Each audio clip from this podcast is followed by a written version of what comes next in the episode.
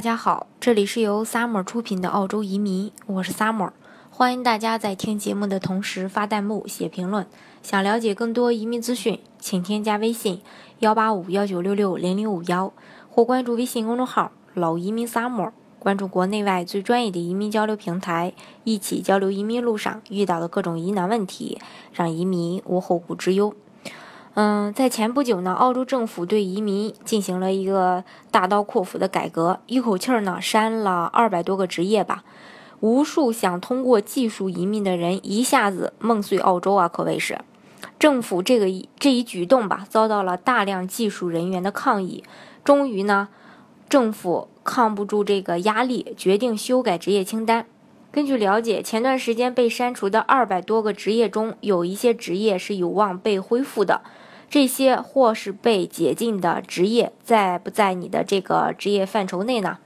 啊，今天就给大家说一下。第一个就是企业的 CEO。澳洲工商会的就业教育和培训总监珍妮表示：“我们有充分的理由相信，CEO 这个职业将不受签证政策改革的影响。”各个商界团体也确信，六月底澳洲政府公布修订后的。职业清单将会解决 CEO 职业的签证和移民问题。如果你是 CEO 的话，这个消息，呃，对对你来说呢，肯定是个好消息。只等这个官方来确认。还有一个就是玻璃工人，玻璃工人大多都是来自德国的技术人员，他们都持有四五级签证。一旦废除这个职业，将会对此类公司造成一个极大的困惑、困扰。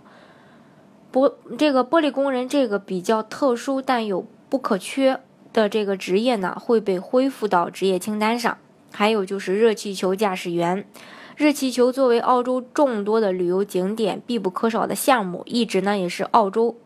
这个特色之一的一个职业。那么呢，热气球的驾驶员这个职业被恢复也是十分合情合理的。还有一个就是大学的学者。澳洲众多众多大学的员工都是持有四五级签证的，如果被禁后、被禁止后呢，将会出现大学缺人的现象，影响十分的巨大。因此，大学学者这个职业也有可能被澳洲政府恢复。职业清单也关系着大部分移民的这个。移民申请人的移民梦，这次澳洲政府决定重新修订职业清单，肯定会进进行一个谨慎的选择，因为澳洲毕竟它是一个移民国家，需要大量的技术人员，很多职业，呃，或或许呢会被重新的去恢复，这样的话，大家在申请移民的时候呢，就有希望了。好，大家如果想具体的了解澳洲的移民政策的话，欢迎大家添加我的微信幺八五幺九六六零零五幺，或是关注微信公众号“老移民 summer”，关注国内外最专业的移民交流平台，一起交流移民路上遇到的各种疑难问题，让移民无后顾之忧。